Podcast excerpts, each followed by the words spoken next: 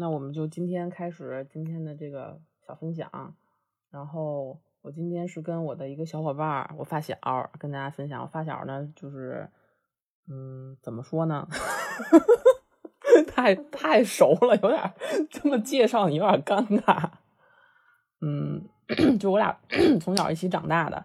然后呢，他高中的时候就出国去了加拿大，然后现在呢，主要是从事幼教这方面。然后啊，也是前不久刚生了小宝宝，祝贺一下，呱唧呱唧。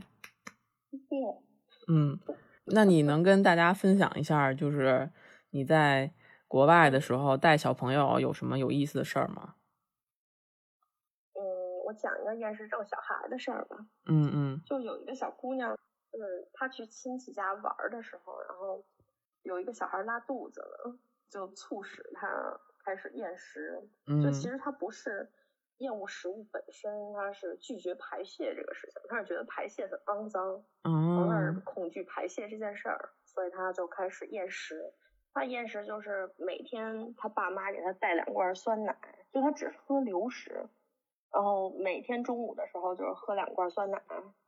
嗯，就这样度过一天。那这家长不会担心他家孩子营养摄入不齐全吗？就但没有办法，就是在国外就是这样，就是你不能逼着自己的孩子去吃他不想吃的东西。他说不就是不，就不会说说你把这孩子拎过来打一顿，或者说饿几顿就好了。不是的，他孩子如果想吃流食，就只想吃酸奶，那他就可以只吃酸奶。就所以这个事儿跟国内不太一样。我们就是专门为了这个孩子开展了一个月的关于消化系统的课，就是我们每天都会给他讲，就是分部分消化系统，比如说胃啊、食道啊、小肠、大肠之类这种。然后我们做各种手工关于消化系统的，然后贴纸啊之类，就让他们剪剪裁下来，然后填色啊，然后往上填一些。食物之类的，那我想问一下，你们那边就是没有，比如说像有这种大纲之类的，要求你必须要达到什么样的教学进度之类的东西吗？我们有，就是每个月都不一样，每个星期实际上都有不同的课题。我们是在这个课题基础上，就比如说我们这个课题讲到四季，什么卵生动物啊，然后什么肉食性动物之类，就什么都讲，恐龙。嗯，在这个基础上，就每天省出一些时间来，就专门为了，就是给这个孩子，事实上是，但是全班都做。嗯，明白明白。这样做了一个月。那后来这小孩怎么样了？是这一个月之后，反正一个月之后确实是有成效的。带小孩一起做饭，做土豆泥沙拉。但我们是做了一个月这个课程嘛，做完一个月正好就到了说要有一个结业式，就是你对这个消化系统结业了，然后当天。他吃了那个土豆泥沙拉，然后之后他就什么都吃。一开始只吃，嗯，就蛋糕啊之类这些，后来就什么都吃了。除了这个之外呢，你还有什么其他的小故事啥的？我再分享一个关于分离焦虑的故事。嗯，就有一个小男孩，之前他已经在这个班待了一两个月，然后但是他的主老师就是请假了一个月。然后那一个月是我替补的，替他们班当主老师。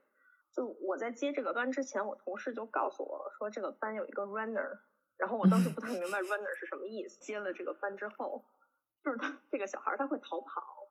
像我们遛小孩是有一个像绳索似的东西套在每个小孩手上、胳膊上，然后带他们就是过马路去公园，然后沿着公园走一圈，然后去河边走一圈这样。哦，嗯，然后给这小孩套上之后，这小孩的衣服可能比较大，他就在我没发现的情况，他就挣脱了。实际上那个扣非常难挣脱，他挣 脱完之后他就开始往前跑，我当时吓坏了，我好怕他跑爬到跑到那个马路上去。然后我跟我同事说，让他帮我看一下我们班，然后我就去追那个小孩，把那小孩一下搂回来，这样。那你后来这个是，然后嗯，怎么解决的呀？我觉得这个小孩他就是有 非常严重的分离焦虑，因为他早上他爸妈送他，他会哭，一直哭，哭大概哭个半个小时那个样子，每天都是如此。然后我就跟我园长反映这个问题，我说，嗯，因为现在我是在做替补的主老师嘛，我说我不介意家长就是来观看我怎么教学的。嗯，如果要是能对这个小孩有帮助的话，其实可以让他爸妈来陪伴他上学。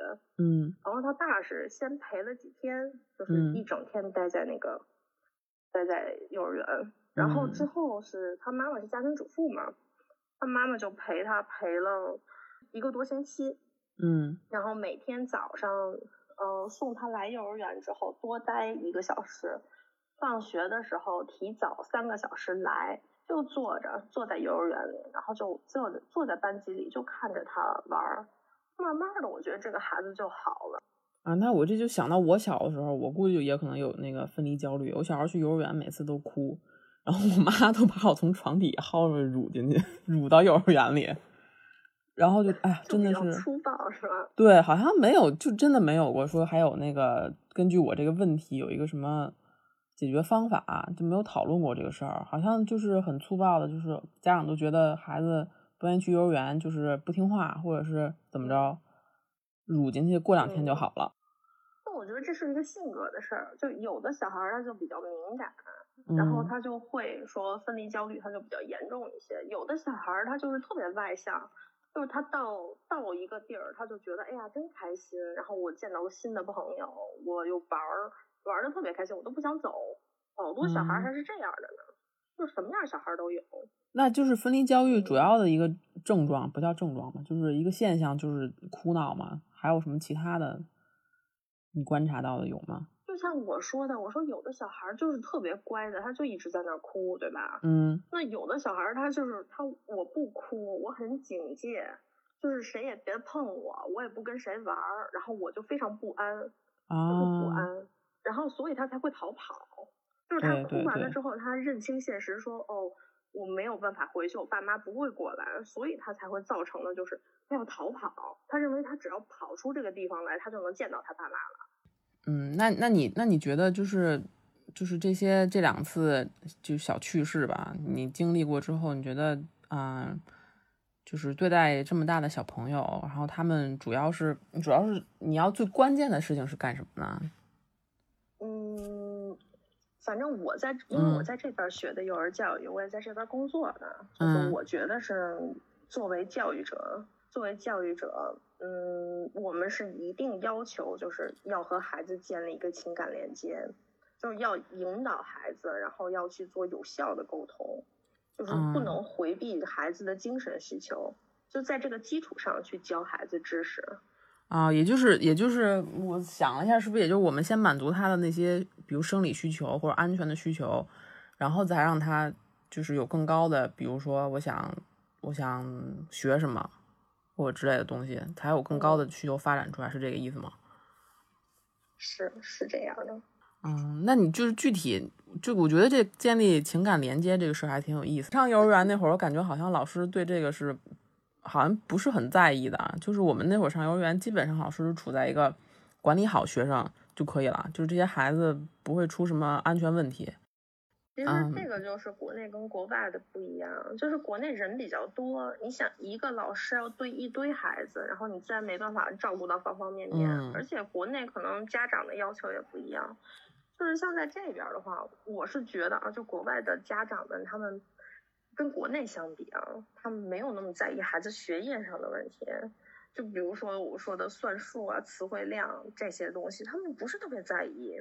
就是不是特别在意，就是在幼儿园阶段，我是说，在这个阶段上，他们还在实行快乐教育，我觉得是，就是他们比较在意的是孩子生活上的那些技能，就是沟通上的技能，然后社交这些需求，对吧？嗯嗯，就是生理上跟心理上的这些需求，只要能满足了，就是他们就挺高兴的。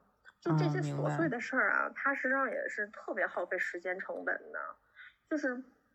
嗯，如果你把这些，就是你都干了这些事儿，就像我说，我说给那个厌食症的小孩儿，或者是说那个逃跑的那个小孩儿一样，就是我们花费了这么多的时间去弄孩子的生理、心理，然后去教这些东西，那自然他学习的时间就会少一些。嗯，在幼儿园阶段，好像家长都不是特别的着急在孩子学习上面。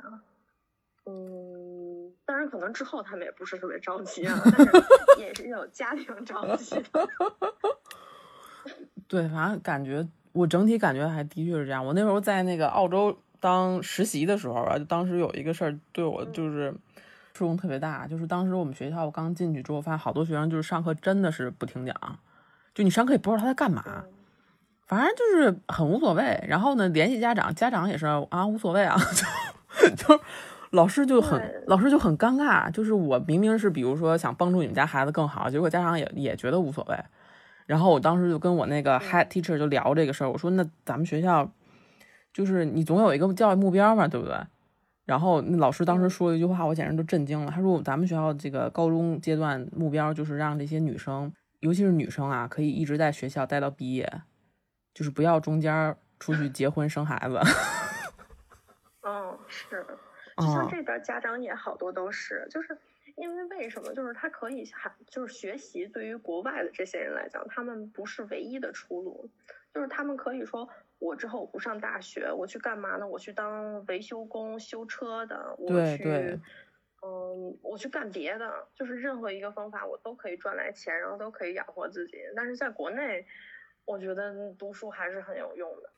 但也有一些家庭比较管，就是家里有钱的那些。对对是，还有亚裔，还要维持一个阶级。对，还有亚裔，亚裔确实管。亚裔都太拼了。我之前还听我一个新西兰的朋友说，他说他那时候就新西兰不是比澳洲还在就是无欲无求一些嘛。然后他说他当时在新西兰上学的时候，他们学校就是大家都非常的无所谓，都上公立学校。就是就是家庭条件一般的孩子，也没有说我想努努力上个什么呃就好的那种什么择校上个考试上个学校都没有这种心态。嗯，然后后来就开始有那个亚洲移民到新西兰，就催生了一批针对亚洲学生，就是他可能家里边就是条件一般，但是呢又非常期待孩子能受到精英教育，催生一一波学校。就针对这样的学生，然后导致整个那个新新新西兰后来的教育就比之前紧张特别多。嗯，是那个亚洲孩子多的学校，确实也都更紧张一些。对，我这边也是。嗯，那我们再再说回这个如何建立感情连接这个事儿，突然觉得有点跑题。那就是你是你，我觉得是看。我觉得是看孩子本身性格，嗯，就是这个真的是没有一个正确的答案。对于孩子来讲，就毕竟是一个人，就是对每个人心里想法都不一样。就是我觉得说你能够值得我信任，我信任你，那我才能跟你就建立一个对吧感情连接这个东西。那所以就是你把这个孩子，你只要当做是一个，一我是说幼儿园阶段啊，嗯就是。学前阶段、学龄前阶段的孩子，你要把他当做一个平等的个体，然后先建立一个信任感，然后再有其他的。当然，我觉得其他的年龄阶段你可能要树立权威之类的，但是对于学前的，嗯，你要找到一个平衡点。嗯嗯，那你那你一般来讲就是怎么跟孩子建立这个连接呢？就是比如说。像我们刚才说，满足他的一些基本需求，然后他就会信任你了，还是说有什么其他的额外的方法？其实就是满足心生理需求跟心理需求，这个是最重要的。然后再找到一些他，比如说他喜欢的东西，他感兴趣的点，跟他聊天，陪伴他，这个就够了。就还是先要了解小孩，对吧？观察他，了解他。对，是的，每个孩子都不一样，有的孩子就特别喜静，他喜欢自己玩。他不喜欢跟别人玩，像这种孩子，我觉得我了解他喜欢什么东西，嗯，因为你不能让他永远自己在那儿待着，嗯，就是家长把他送到学校去，也是为了让他学习社交的能力，对吧？对，你需要多跟他说话，然后引导他说话，引导他跟其他小孩玩，就是你不能让他自己跟自己待的时间特别久，就反正你要掌握好一个度，就是都要有，不要打扰他的思维，但是有的时候也要带他。跳出这个框框来。哎，我还有一个问题特别好奇啊，就是，就是就有好多家长跟我们说，就是比如说我们会分享一些什么小育儿的这些小知识啥的，但是就是站在一个比较理理论的一个基础上分享的。然后有的家长就会说，说那个你自己带个孩子你试试，就理论的东西就就真的面临着实际情况的时候就。就忘却了，就就根本就想不起来。那你觉得你就是教了这么多小朋友，对你自己带孩子有什么帮助吗？还是说，嗯，有什么感受？嗯，我像我之前我是我学的这个嘛，我学的这个之后，我又去做幼教，就是我以为我自己非常有经验，就是我认为我非常有经验啊。嗯但是生完孩子之后，我觉得确实是不一样的，因为你像比如说像我做老师的时候，我给自己带入的身份就是老师，就是我不是他的父母，我是他的教育者，我只是嗯教育他就够了。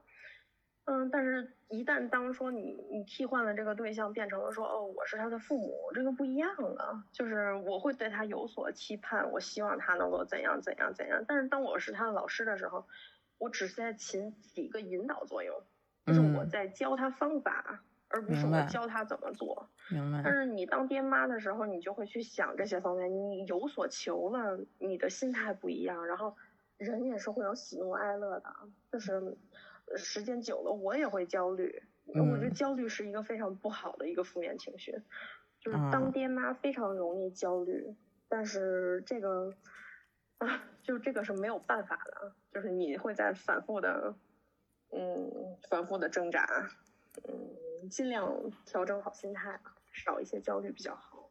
你自己的孩子出来，你没有办法预料到说他性格是怎样，但是当他长成这个样子的时候，你觉得哦，太奇妙，大自然太奇妙了。我妈就老说你们家孩子性格特好，就说哎，你看这孩子，你看看因为看，我以为他会像我似的，但实际上不嗯是的，就是他跟他爸爸好像也有一些差别，就他是一真的是一个独立个体。那今天咱就先聊这么多，我看也二十多分钟了。嗯，那感谢今天我小伙伴儿加入，以后如果还有什么需要，大家还想听什么关于关于他的教育经验的事情呢，我们也可以再继续聊，好吧？不要羞涩。好嗯的，，好，那拜拜。拜拜。